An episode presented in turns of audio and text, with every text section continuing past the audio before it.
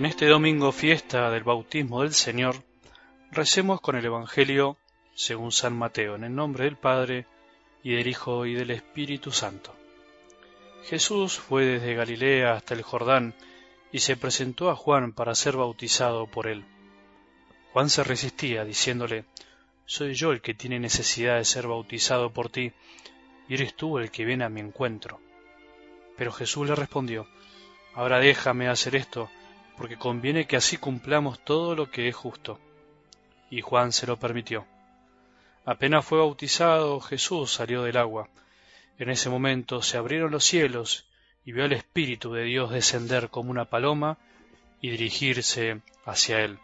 Y se oyó una voz del cielo que decía, Este es mi Hijo muy querido, en quien tengo puesta toda mi predilección. Palabra del Señor.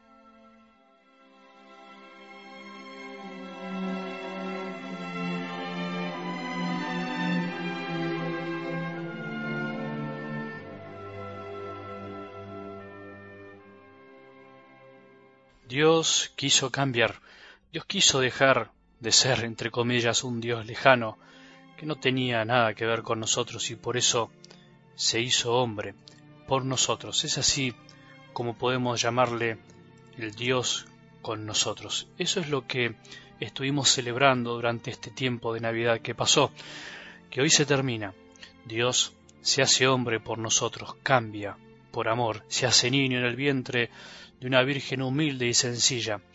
Vive en una familia, se deja visitar por la gente sencilla de esos tiempos, por los pastores, y se deja descubrir también por los paganos, por aquellos que también desean y buscan a Dios con sinceridad. Eso celebramos en la fiesta de los reyes.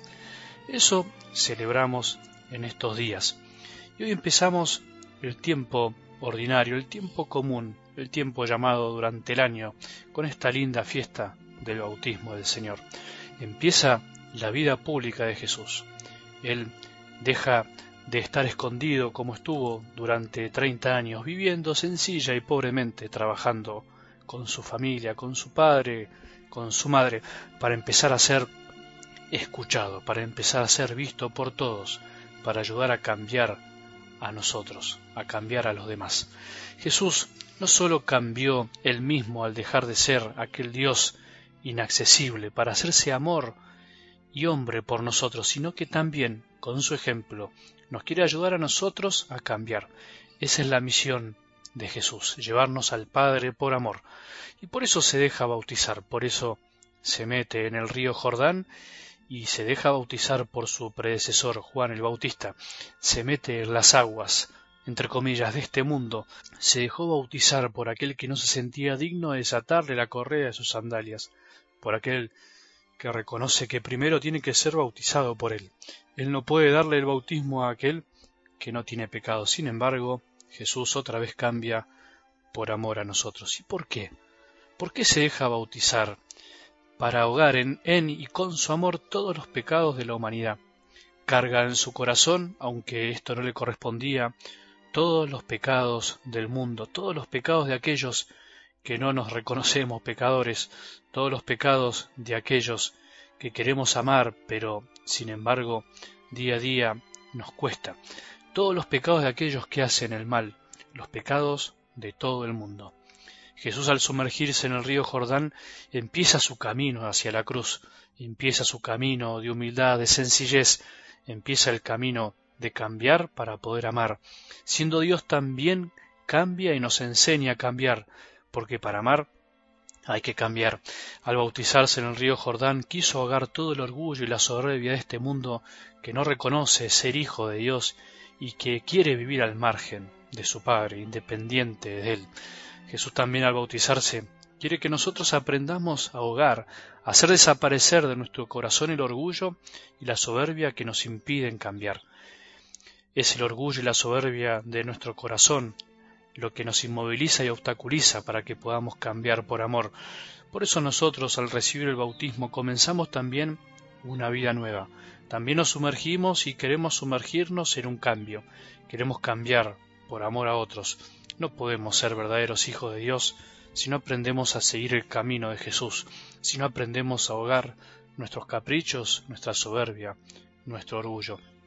¿Cómo es posible que Dios haya cambiado tanto por nosotros?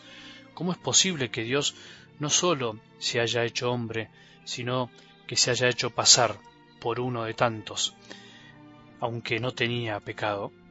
Solo es posible por el amor, porque el amor es cambiar, el amor es estar continuamente atento a lo que necesitan los demás, y Dios es el primero que da el paso en ese sentido, y es el primero que quiere que también nosotros hagamos lo mismo. Por eso, ser bautizado, ser hijo de Dios, ser miembro de la Iglesia es vivir cada día esta verdad, es dejar que nuestros pecados se sumerjan en el amor de Jesús, que nos perdona siempre, pero que al mismo tiempo quiere que nosotros dejemos ahogar por su amor tanto orgullo, tanta soberbia, tanta pereza, tanta avaricia, tanta lujuria, tanta búsqueda de nosotros mismos y olvido de lo que necesitan los demás.